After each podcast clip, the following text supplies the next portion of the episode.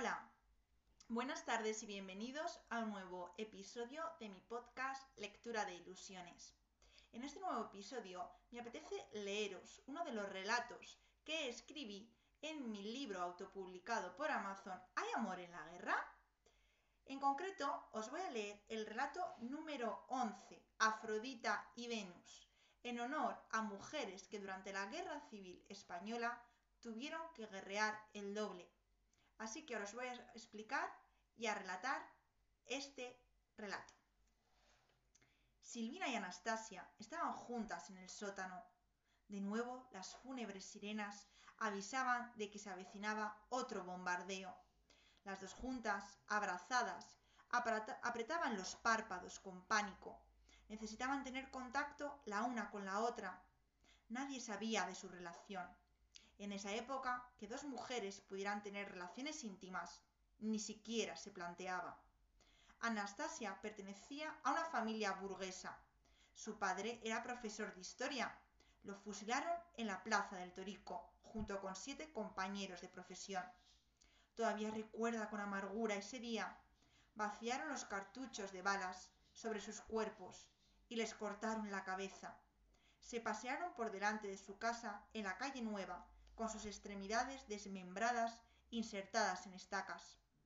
Su madre, que en ese momento estaba batiendo dos huevos en la cocina que le había dado el padre de Silvina, se asomó a la ventana que daba al exterior, alertada por la algarabía que se aproximaba.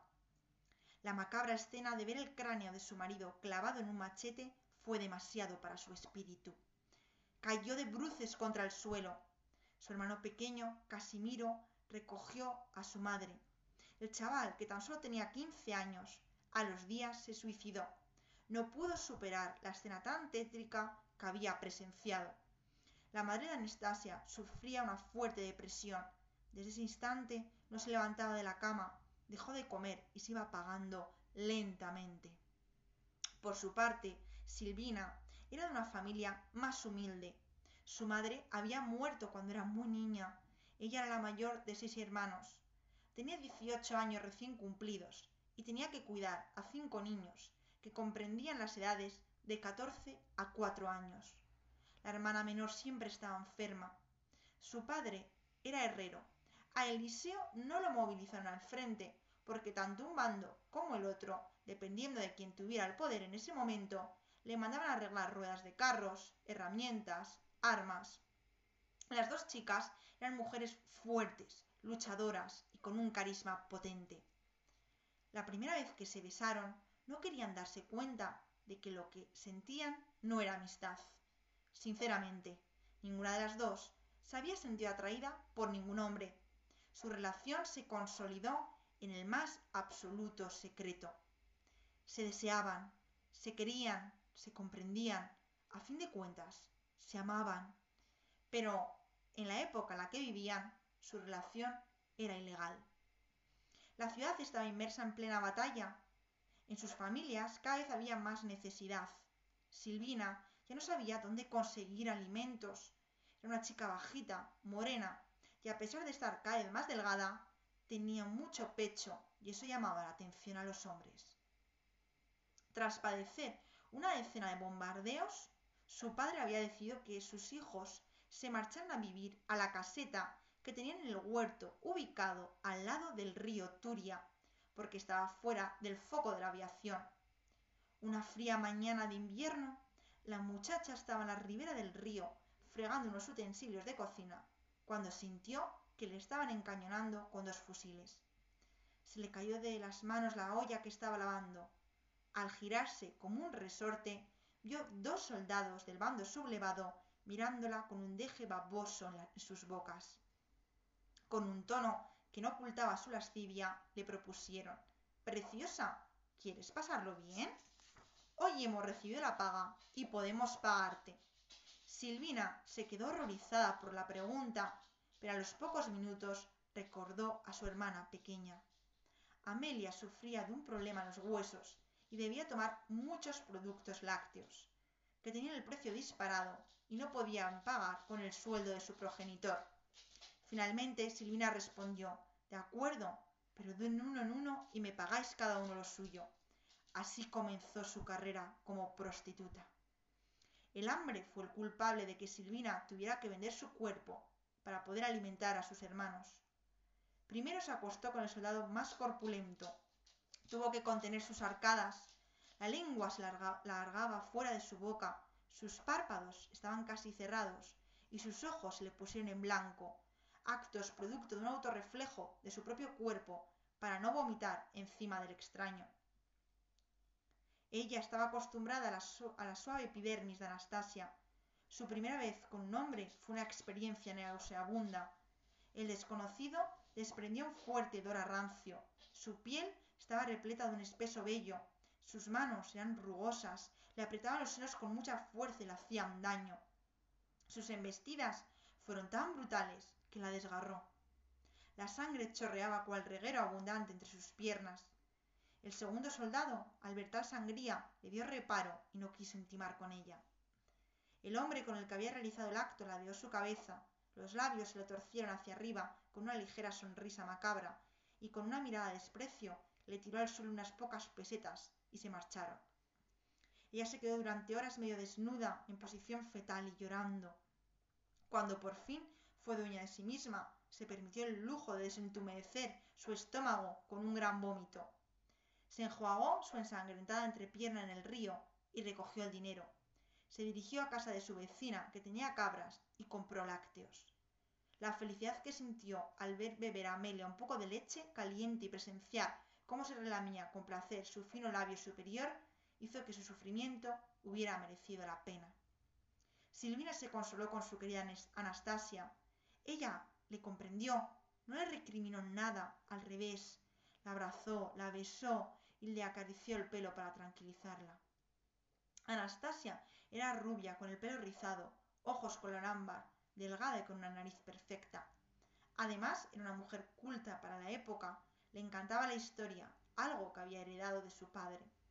En ese momento, envuelta entre las piernas de su pareja, tomaron una decisión que cambiaría el rumbo de sus destinos.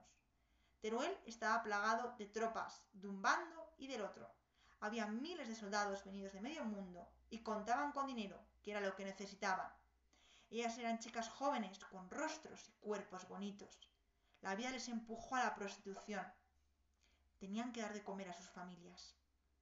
Anastasia le dijo resuelta a Silvina, no vamos a dar nuestros verdaderos nombres a nadie. A partir de ahora, tú serás Venus y yo Afrodita. Empezaron a ir por las noches a las trincheras, sobre todo los días que sabían que los soldados habían cobrado la paga.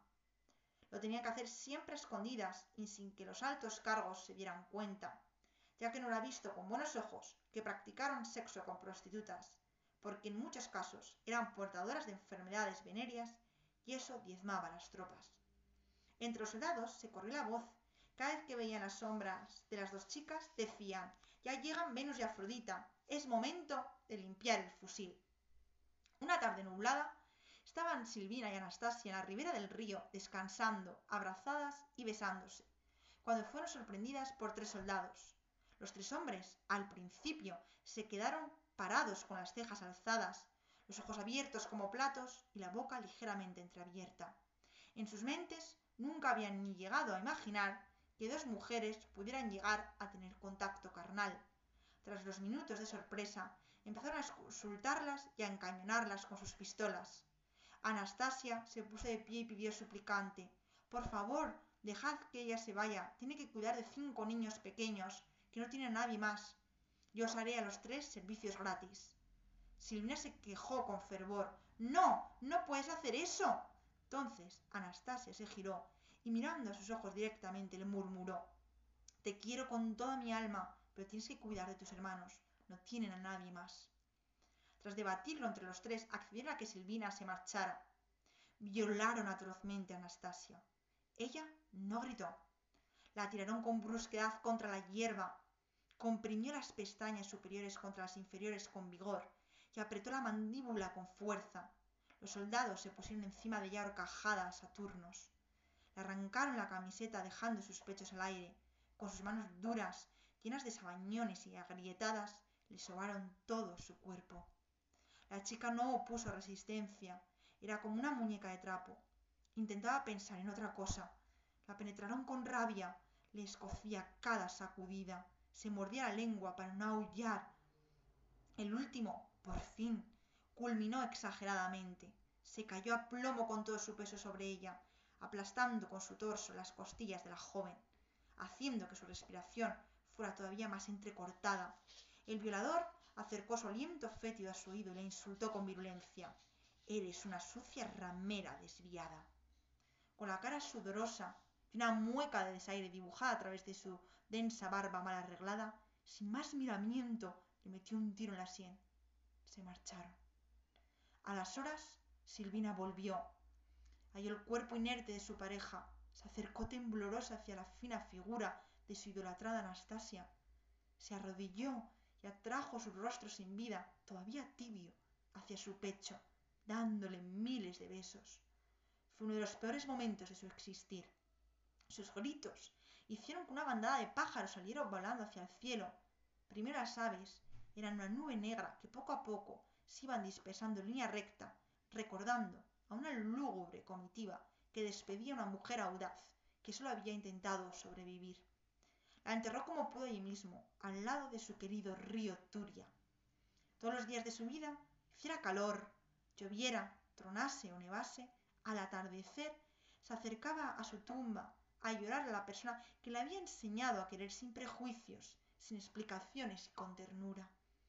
Para Silvina siempre iba a ser su compañera, a pesar de ya no tenerla físicamente.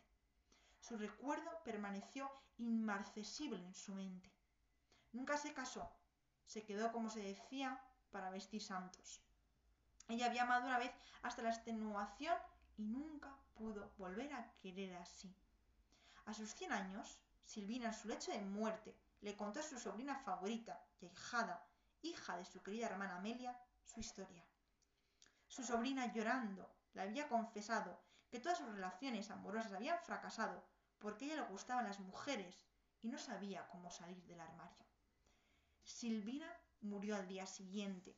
En su velatorio, su sobrina Anastasia, nombre que como no podía ser de otro modo le puso su madrina, miró con afecto su cara marmórea y con voz meliflua dijo para sus adentros Tita, fin la vas a volver a ver. Nota de autora.